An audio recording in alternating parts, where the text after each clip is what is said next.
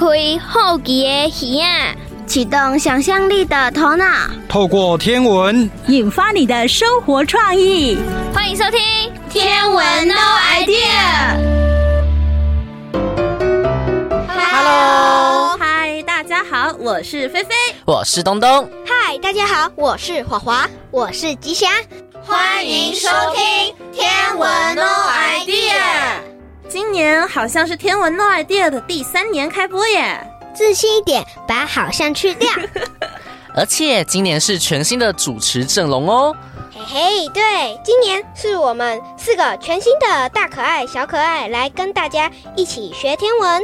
不过，今年《天文 No Idea》节目的播出时间还是维持在每周一和周二中午十二点到下午一点哦。对了，偷偷跟大家说哦，今年的单元全都不一样耶。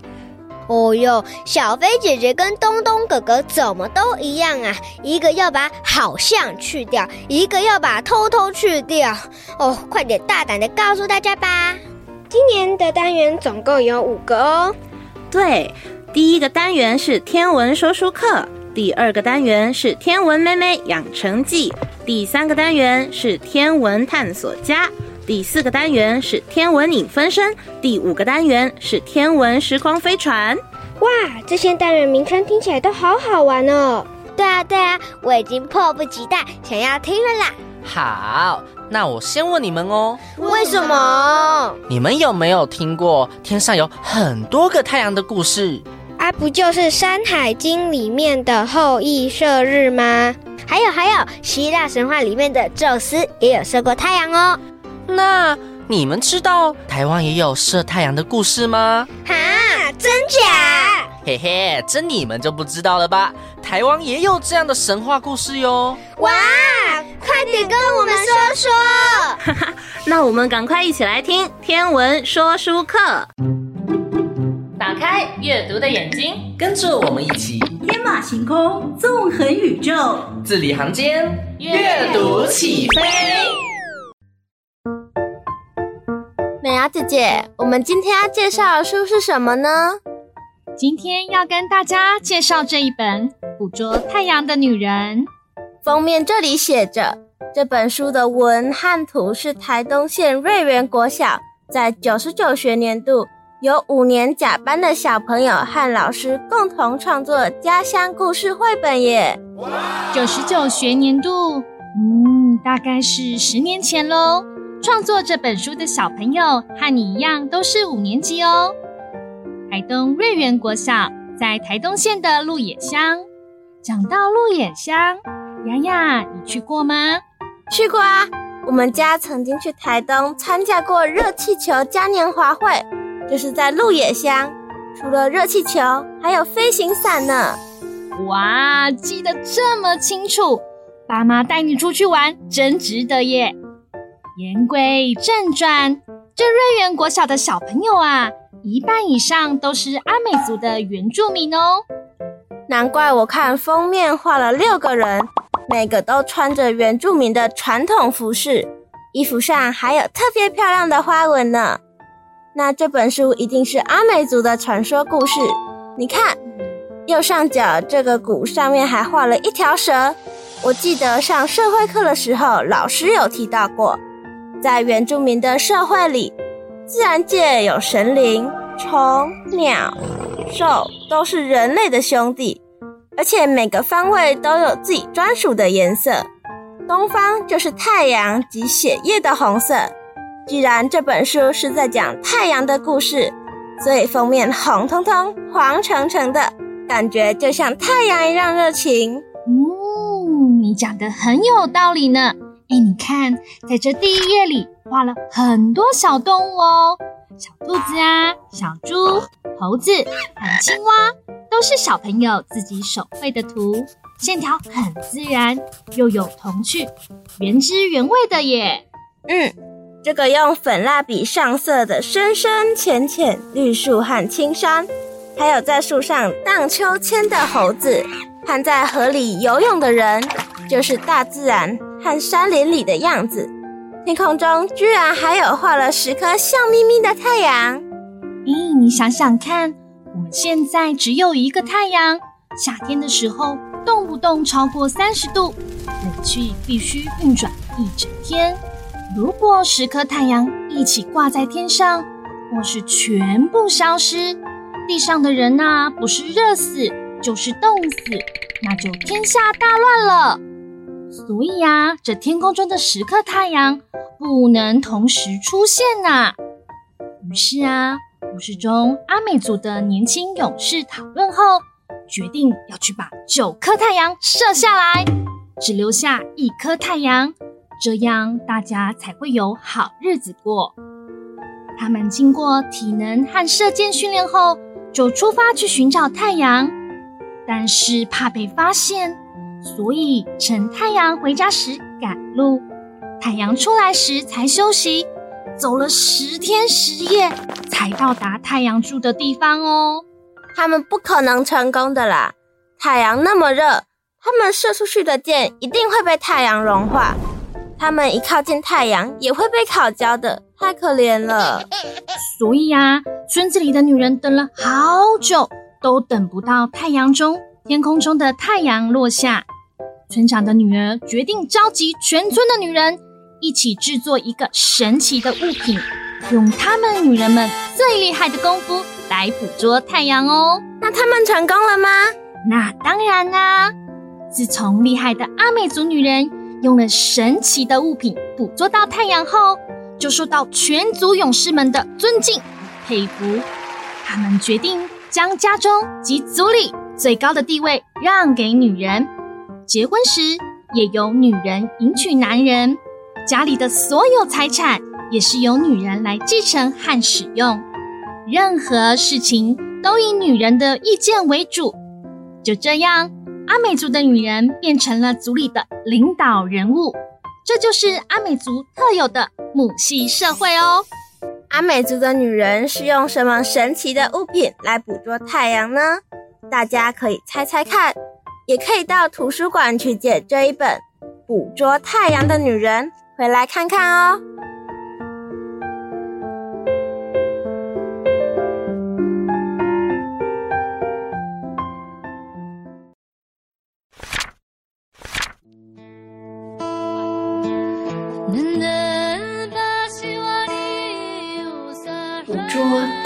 的女人，很久很久以前。天上有十个太阳，每天都依照顺序轮流出来照亮大地，万物享受着温和阳光的滋润，生气盎然。有一天，不知道为了什么事，大哥和三弟吵架了。他们有时全部出来，大地炎热难当。有时连一个太阳也没有，天寒地冻，河川也慢慢干枯了，万物没有水，无法依照时序生长，农作物不是枯萎，就是冻死。阿美族人眼看快要无法生活下去了，很多小孩及老人因为太热或太冷生病死亡。耆老们认为，这样下去不是办法，于是召集族人讨论应对的方法，决定派人去把九个太阳射下来，只留一个在天上。年轻勇士们自告奋勇地说：“就由我们去射下太阳吧，以后大家才会有好日子过。”于是勇士们展开一连串的训练，增强体力。还耐热的能力，并加强射箭的技巧。勇士们做了最好的准备，出发去寻找太阳。趁着太阳们休息时赶路，太阳出来就躲起来睡觉。就这样连续走了十天十夜，才到达太阳住的地方。勇士们拿出弓和箭攻击太阳，但是射出去的箭都融化了，根本没办法伤害到太阳。同时，他们也被太阳的光很热灼伤，只好先躲到附近的山洞休息和疗伤。村子里的族人焦急的等待着，看天上的太阳还是没有减少，勇士们也一直音讯全无，大家害怕又担忧。这时，村长的女儿拉雅说：“我们不能再等待了，靠自己的力量捕捉太阳吧。”拉雅和其他的女孩决定用她们最厉害的功夫——织布。来捕捉太阳，他们找来世界上最耐热的线，织成一片超级大的网子。沿着勇士们走过的路，他们来到太阳休息的山谷，趁着太阳们回家的时候，一拥而上，用力将网子从山顶上撒下来。他们来不及反应，一个个都被网子困住了。动弹不得。女孩们捉到七个太阳，另外三个太阳因为在路上玩耍而逃过一劫，被眼前这一幕吓得说不出话来，非常的惊讶与害怕，觉得这些女孩太厉害了，于是，在天上飞来飞去，不知如何是好。最后，太阳飞累了，决定向女孩们求饶。拉雅想，其实太阳只是一次出来太多个才会造成伤害。如果每天只出现一个，就不会有问题了。他决定接受三个太阳的请求。拉雅说：“你们可以留下来，但是一次只能出现一个。”太阳问：“那我们要怎么做呢？”拉尔说：“你们其中一个要将自己散开。”分布在天空中，另外两个要轮流出现，这样就放过你们。三个太阳听从拉雅的决定，第一个太阳轰的一声，在天空中散开，变成了无数的星星。第二个太阳穿上黑袍白纱，变成了月亮，只在晚上出现。最后一个太阳则在白天时。慢慢的由东边向西边移动，从此以后，大地变得温暖舒适，植物和动物都长得很好。族人白天安心的种田、狩猎、捕鱼，晚上和家人一起唱歌跳舞、谈天休息，日子过得很快乐。勇士们终于回来了。觉得阿美族的女人好厉害，非常的尊敬与佩服她们，决定将家中及族里最高的地位让给女人。结婚时，由女人迎娶男人，家里所有的财产也是由女人来继承和使用，任何事情都是以女人的意见为主。就这样。阿美族的女人变成族里的领导人物，这就是阿美族特有的母系社会。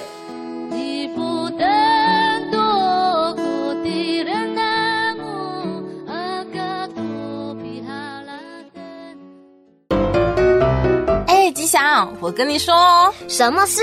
我上次去一家火锅店，超酷的。哈，火锅店很平常啊。我们家人聚餐常会去的。哎呀，稍安勿躁，你先听我讲完嘛。好啦，那你快点说吧。我去的那家火锅店，它是机器人帮我上的菜哦。真的吗？机器人？他把菜端到你面前？啊，也不是啦，他就是把菜送到桌子旁边，然后我们再自己把它拿上来。哦，我知道了，我知道了，那就是 AI 机器人啊。嗯，你知道 AI 机器人哦？当然知道啊。那你知道，其实 AI 它不只有机器人吗？啊，AI 不就等于机器人吗？嗯，当然不是。还有什么？那你来说说吧。哎，还是让妹妹告诉你吧。好，那我们一起来听《天文妹妹养成记》，跟着妹妹一起从零开始学。妹妹妹妹妹妹妹妹妹妹。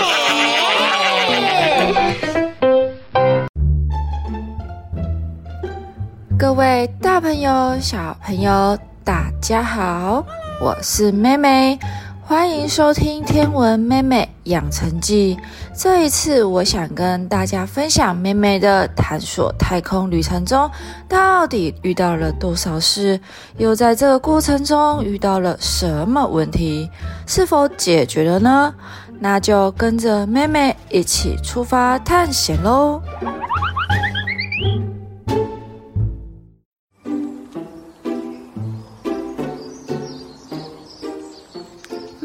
碰到九大行星，不不不，现在已经改成八大行星喽。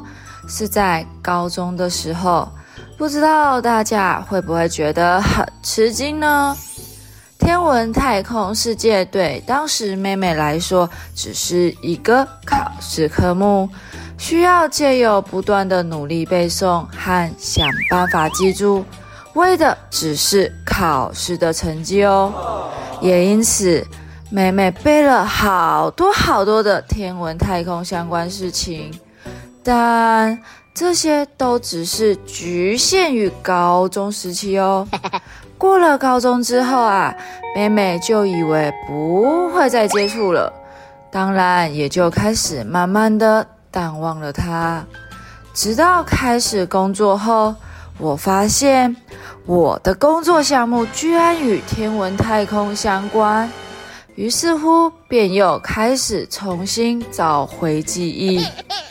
科技的时代，当然妹妹就不再只是翻翻以前的考试课本啦，上网找找资料，在上网找寻的过程中，发现除了我就有学到的知识已经有了新的变化外，更重要的是，我发现探索太空对科学家有一个非常重要的任务哦，就是观测地球。这四个字看似非常的普通，当时的我也觉得很普通，但在工作就必须好好的研读钻研，读着读着便有了想法。科技的时代，电脑是必然的装备，但若加上了人工智慧，是不是大大减轻研究人员的负担外，还可以提升研究效率呢？这也开启我回忆里念书时代的 AI。我还记得当时除了 AI，还有大数据、程式语言等等的。真的是非常可怕的噩梦啊！为啥这么说呢？人对于自己相对擅长科目会比较不畏惧，这是人之常情，而妹妹也不例外。妹妹本身是完全不擅长国文、英文、历史、社会这些需要背的科目，在这样的情况下，一定寻找自己相对比较擅长的领域。此外，妹妹在念大学以前几乎没有碰过什么电脑，除了学校电脑课外，基本上都不会使用到。因此，选的领域也应该避开以上相关领域。但人算不如天算。我天真的以为，只要找领域比较不相干的，应该就不会遇到了。但我从来没有考虑过，这是科技的时代，不论哪个领域，一定都会碰到电脑、城市。当时的我确实非常的害怕，不可能不学，只能面对。那在面对之前，总可以做点什么吧。于是乎，我就非常的认命，来到了图书馆，查阅与 AI 相关的书籍。后来呀，我找到了一本很特别的书籍哦，它是一本漫画形式的书籍，在它的漫画本里画了机器人，然后。他说了一句话：“AI 中文翻译叫人工智慧，但其实人工智慧并不完全等于机器人哦。这让我非常的纳闷啊！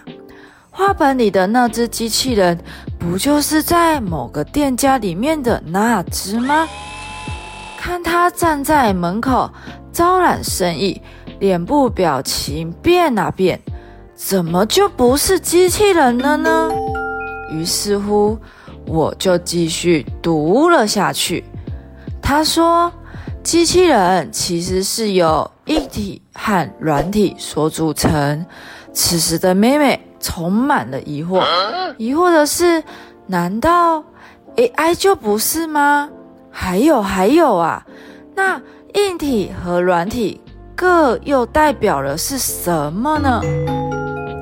我心中的疑惑也随着阅读的过程中开始慢慢获得了解答。因为啊，我们说硬体和软体，它的解读是硬体是外表，软体是内容。换句话说，妹妹就可以解读是我们在市面上或者是网络上看到的机器人，除了外表有的长得好可爱，有的长得很好看，甚至有的长得我们摸不着头绪。但不论是哪一种哦，这些都是外表。而机器人可以做哪些事情呢？甚至啊。他会知道要在哪个情况下做什么事情，好比在客人进来的时候，要说欢迎光临。在客人点菜完后，会记得桌号，并且把菜送过来。这些都是内容的部分。而在刚刚疑惑的 AI 问题，我用两个例子来说明。第一。大家是否都有玩过，或者是看过别人玩电动呢？在玩电动的时候啊，常常会跟电脑设定好的角色做对打。那其实他在这个过程中做了很多的事情哦。其中的三件事情是：一、固定范围和位置，让他可以轻松而且快速的找到玩家在哪里；二、他会观察玩家的装备，找寻弱点，做出能够打击玩家的举动。三，他会闪躲玩家的攻击。妹妹讲的这三点，你不觉得光这三点就很有智慧了吗？我想有少部分的听众会觉得还好吧。所以。到底怎么样的情况下我们会说有智慧？怎么样的情况会说没有呢？假如你跟妹妹一样不玩电动的听众们，那妹妹就再举一个生活例子：我们最爱的毛小孩，只要他能对主人说的话有反应。我们就会觉得哇，他好聪明啊！但其实很多生活中的事物都会让人有这样的反应哦。好比扫地机器人，它不仅会帮我们扫地、活的，而且还会自动哦。自动干嘛嘞？自动闪躲障碍物啊！又好比。棋艺竞赛，黑白围棋的那个不是看电影的那个哦，那叫爱奇艺啦，不一样的。说到棋艺比赛，就让我想到 AlphaGo。AlphaGo 其实是电脑，不是真的人哦。但是在之前有引起轰动的是，它居然打赢我们真的人哦。还有还有啊。像是自动驾驶等等的，是不是都非常有智慧呢？那我们生活中就有超多很便利又自动的啊，是不是每一个都是人工智慧，就是 AI 呢？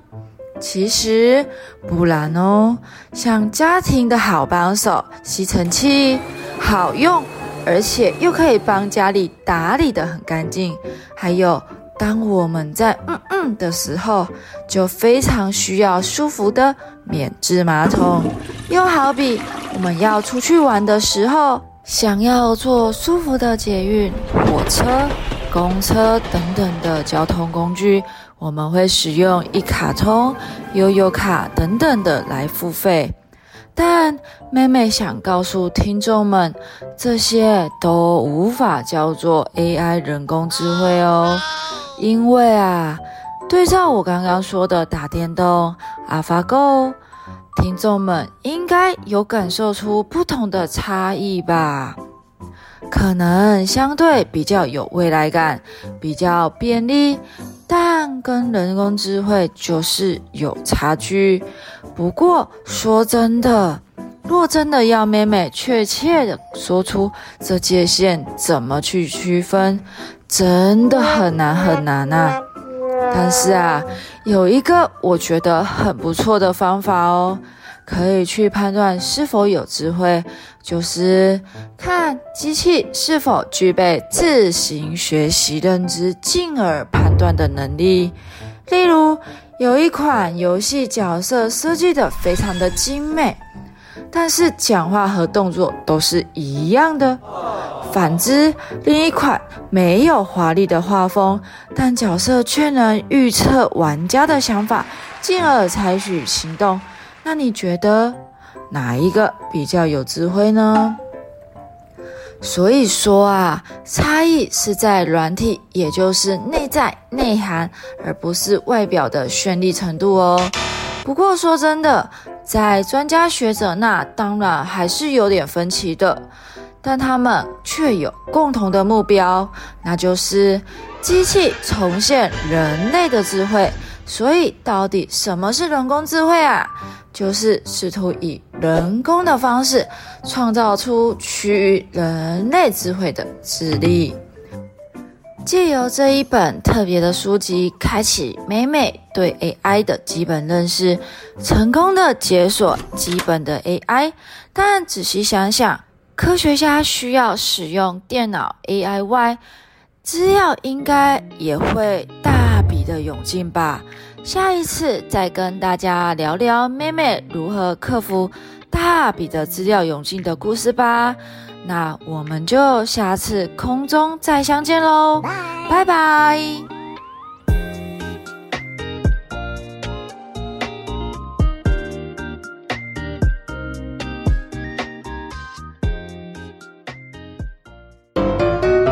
糟糕糟糕！Oh my god！魔法怎么失灵啦？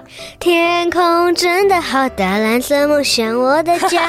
吉祥，你也会唱这首歌呀？对呀，啊，你怎么突然唱这首歌啊？那就是你刚刚唱的那一句啊。嗯，天空真的好大，啊，蓝色就是这个。天空真的好大，你不觉得天空它不止很大，而且还很神奇吗？神奇啊，不是很普通吗？就是蓝天白云啊，才不止这些呢。你有听过日食月食吗？你有看过流星吗？这些全部都在天空上面啊。嗯，我都没看过哎。听你这么一说，对耶。所以天空还有好多神奇的天象等着我们去发现。好，我懂你要说什么了。所以我们一起来听《天象探索家》。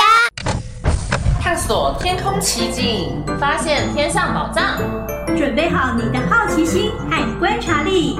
天象探索家，我们出发喽！欢迎收听《天象探索家》，我是石头哥哥。很高兴呢，今年在空中跟大家见面。那么每一集呢，我都会跟大家一起探索一个发生在天空的特殊现象哦。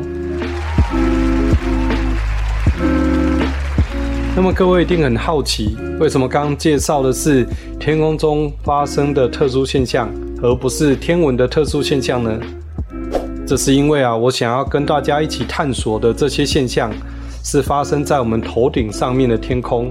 而且我们都有机会亲眼看到这些星体，或者是这些星体造成的现象。哇！那么这些天空发生的特殊现象呢，有些是用眼睛就可以直接观察的，啊，例如月相的变化、日出或者是夕阳。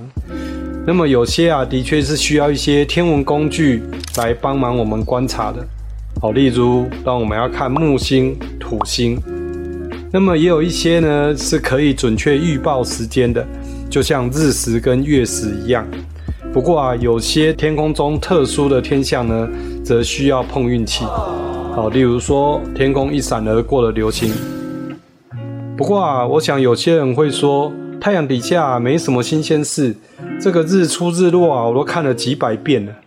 那么至于木星啊、土星什么的，这个在书上或网络上面都有很多照片跟影片的。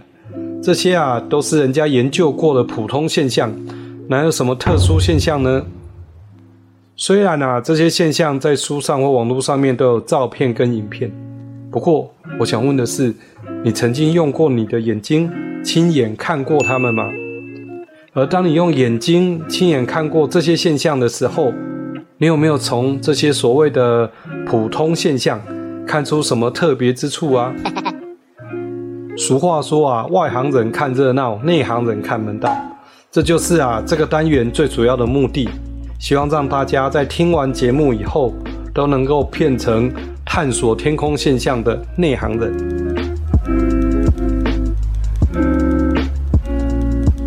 那么今天呢，是这个单元的第一集，我就来跟大家预告一下，未来这三十三次的节目将跟大家讨论些什么主题，让大家先知道说，哦，原来我们要探索的是这些内容啊。那么这个节目呢，我们大致上会分成三大类的主题。第一类呢，就是基本上我们用眼睛就可以看得到的，好，包括月亮、五大行星，也就是水星、金星、木星、土星、火星，啊，还有四季的星座和星星、银河、流星雨和人造卫星。好，当然呢，刚刚讲的这一些，如果我们有天文望远镜。就可以把它们看得更清楚。好，不过我们也要先提醒大家的是，基本上面看流星啊是不需要用望远镜的。至于是什么原因呢？嗯，你可以先想一想，等到我们讨论到这个主题的时候，再来比较我们的想法是不是一样。那第二类呢，我们称为深空星体。哦，基本上面呢，它就需要有天文望远镜才能够看得到。包含了星云、星团、银河系，还有彗星。那这时候啊，你可能就要伤脑筋了，想说：诶，我又没有望远镜，怎么可能可以看到它呢？关于这一点啊，倒是不用太担心，因为啊，全台各地的天文协会经常都会在路边啊，或是公园摆天文望远镜，举办免费的街头天文活动。让大家呢可以透过望远镜来看星星。那么你只要搜寻当地天文协会的粉丝专业或者是社团，就会知道他们什么时候在哪里办活动。而且呢，当你收听完我们的节目之后，再去透过望远镜看这些星体，你就会看出更多的细节，然后变成天象探索的专家。那如果呢，你暂时没有机会到这些地方，透过望远镜看这些深空天体，也没有关系。好，当你收听完节目以后，知道啊这些星体观看的重点之后，再回过头去看书本或是网络上面再去看它，这时候啊，你就会更有身历其境的感觉。不过呢，嗯，以我的经验来说，还是透过眼睛亲眼看到那种真实感跟成就感，是看照片跟影片无法替代的。那么最后一类呢，就是我们每天可以看到的太阳，它是啊离我们最近的恒星。那么这颗恒星本身就有很多有趣的现象值得我们观察，而太阳产生的光和热，对我们地球也产生很多的影响。我们每天的生活作息。都受到太阳很大的影响。那么现在是暑假期间啊，太阳很早就升起来，很晚才落下，在天空当中停留的时间相当长。那么我们就从离我们最近的恒星太阳呢开始谈起吧。我们关于太阳这个主题呀，我想为大家介绍十个跟太阳有关的现象。这个包含太阳本身的太阳黑子、太阳光所产生的干影、日出日落方位的变化、夕阳下面的绿闪光，以及造成古早人恐慌的日食。还有一种啊，被称为凌日的超小型的日食。另外呢，我们也会介绍给大家，因为太阳而产生的现象，这可能就包含了极光、彩虹、黄道光和霞光。那么啊，在跟大家介绍这些天象的时候啊，我将着重在去哪里、怎么看、看什么。那么也会介绍呢，要从哪边收集资料，才能够提早知道这些特殊天象发生的时间。这样子啊，我们就能够提早准备，顺利观看这些天象。那么顺便一提的是，这个单元啊所介绍的每一个天象，我几乎啊都亲眼看过，大约是百分之九十九吧。所以希望呢，你在听完这一系列的节目之后，能够知道呢，诶，有哪些天象会发生，该去哪里看，怎么看这些特殊天象，以及要看什么特色。在这之后呢，就把眼睛的注意力多放一些时间在天空上面，这样子啊，你也能够跟我一样，成为一位天象探索家。说不定啊，我还没有看过的那一种特殊天象，你会比我早看到哦。那么今天呢，我们的节目就进行到这边，希望明天同一时间继续收听《天象探索家》。我是石头哥哥，我们明天空中再见。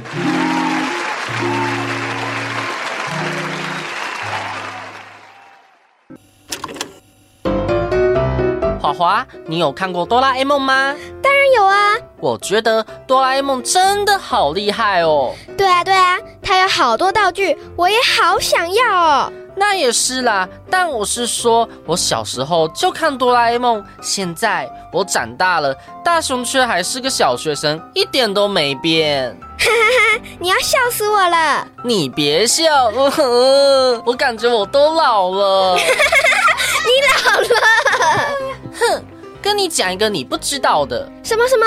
还有我不知道的，快告诉我。就是哆啦 A 梦以前不叫做哆啦 A 梦哦。哈，那叫什么？嘿嘿，才不告诉你嘞。好哟，你快告诉我啦。耶耶耶，谁叫你刚才笑我？你快说啦，我保证不会笑你。呵呵，那好，我们现在就一起来听天文影分身，馒头的爸爸会告诉我们答案哦。有的浪漫，有的科幻，有的搞笑，有的恐怖。天文分身在影片中，你发现了吗？老爸，等一下，电视有播哆啦 A 梦，哎，我们可以看吗？哆啦 A 梦。想不到小叮当竟然可以红这么久哦！老爸，我刚刚明明说是哆啦 A 梦，怎么又蹦出一个小叮当啦？小叮当就是哆啦 A 梦啊！那为什么小叮当就是哆啦 A 梦啊？其实呢，就是因为版权的问题，在老爸小时候啊看到的漫画都是用小叮当这个称呼。后来呢，因为作者藤子 F 不二雄先生的遗愿呢，是希望在华人世界能用哆啦 A 梦来作为统一的名称，所以后来的漫画、动画通通都改叫做哆啦 A 梦喽。那我问你哦，为什么你会想看哆啦 A 梦啊？嗯，因为每次只要大雄他们碰到困难了，有求必应的哆啦 A 梦。就能够马上拿出道具解决遇到的问题。那你有没有喜欢的道具呢？我想想哦，嗯，我喜欢任意门，因为可以去想去的地方，而且只要开个门就能马上到达耶。啊，我也喜欢时光机，这样我就可以到过去看看以前的人过着什么的生活，也可以到未来知道自己。以后变了怎么样？对了，最重要的是记忆吐司，这样我就不用每次考试都要很紧张，只要记忆吐司要在背诵的地方压一下，念书就不会那么痛苦喽。哎，大胆大胆大胆大胆，稍等一下，记忆吐司这样用适合吗？哎呦，读书背书也是很累人的耶。话说回来，老爸，你小时候就在看哆啦 A 梦，那你有没有想要的道具啊？想要的道具哦，我想想哦，当然有啊，我想要的就是。哒哒哒哒哒哒！四次元口袋。哦，老爸，你也太狡猾了吧！啊，我又没有摔倒，哪来的狡猾？是你奸诈狡猾啦！你只要拥有四次元口袋，不就等于哆啦 A 梦的所有道具都拿得到了吗？嘿嘿，被你发现我的企图了。要拿，当然就是要全部拿光光啊！不过，馒头。你有没有想过吼，为什么哆啦 A 梦的口袋要叫做四次元口袋呢？四次元，四次元，跟空间有关系吗？嗯，要说空间的话，算很接近了。怎么说是算很接近了？不然我先来考考你有没有基础的数学概念好了。如果我在一张白纸上面画一个点之后，同样的呢，我在这张纸，我再画上第二个点。请问这两个点呢，连接起来是什么？两个点连接起来，当然就是线啊。那如果我在这张纸上面，在这两个点另外的地方再画上第三个点。而且呢，把同样呢，在这张纸上面呢，这三个点互相的连接起来，你可以拿一张纸来画画看，会是什么图形呢？我试试哦。两个点连起来是一条线，三个不同的点连起来就有三条线，啊，不就是三角形咩？哎呦，数学概念不错哦。那我再问你一个问题好了。如果我把刚刚的三角形平平的放在桌上，那你想象一下，这个三角形的上方空间有一个点，那空间上这个点呢，又分别连线到三角形的三个顶点，这样连接起来后会是什么呢？这个听起来好像是冰淇淋的甜筒哦。只是甜筒装冰淇淋开口的圆形变成三角形，对吧？这个叫角锥吧。不过，老爸，你问的这些跟四次元口袋有什么关系啊？哦，这关系可大的喽。一开始呢，跟你讲的点就是零次元，两个点连成的线就是一次元，三个不同的点。连起来的三角形就是一个面，也就是二次元。再来提到呢，在面上面呢多一个点，再连接起来变成一个立体的角锥，也就是三次元。就像是啊，我们生活周遭所看到的任何东西，都是由长、宽、高所组成的立体物。就连人本身也是哦。这样说起来，我们就是生活在三次元的空间，对吧？是的，我们因为是在三次元，也就是三维空间，所以我们也可以看到啊，一维空间的点、线、面。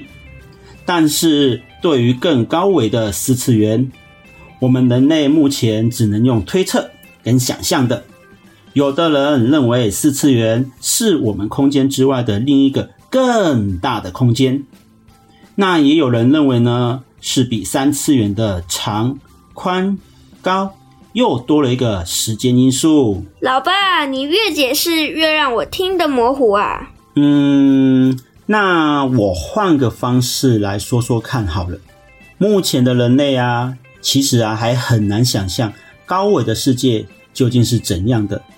就好比说，二维世界的生命，他们呢没有高度的概念，也就无法理解啊我们三维的世界是什么样子。举个例子来说好了，有一张呢无限大的白纸，如果上面呢有一只蚂蚁在爬，那么这只蚂蚁它永远呢都爬不出这张白纸。但如果只要三维空间的我们把这张白纸呢抖一下，就能让这只蚂蚁呢飘起来，而脱离这张白纸。这就是三维的能够对二维所做的事情。高维度的生命对于低维度空间呢有着绝对的掌控性，而人类位于三维空间，就可以对二维空间的一切啊进行绝对掌握，甚至还可以调整二维空间的规则。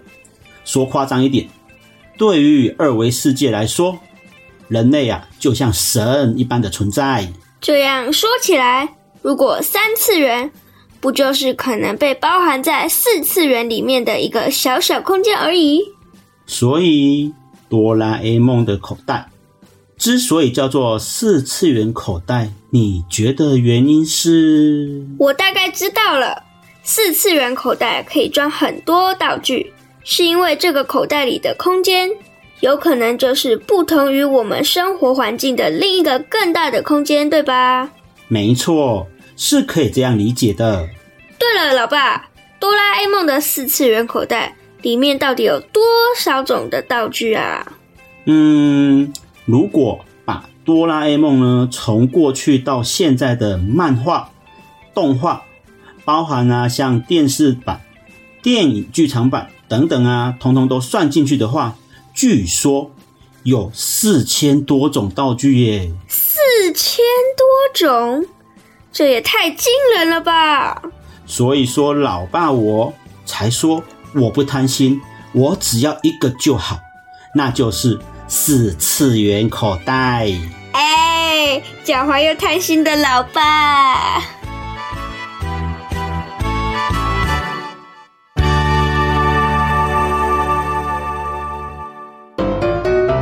各位大朋友、小朋友，今天的节目已经接近尾声喽！啊，怎么那么快？对呀，我还没有听够哎，是不是还想再听呢？想！你们只要上网搜寻 “yes 五二加一”的 Podcast，或是在 YouTube 找《侏罗城的天空》，就可以再听到今天的节目喽！哇！那这里再提醒大家，要记得我们的节目播出的时间是每周一和周二的中午十二点到下午一点，记得要锁定 FM 九二点三。那我们下次见喽，拜拜！文化部影视及流行音乐产业局补助直播。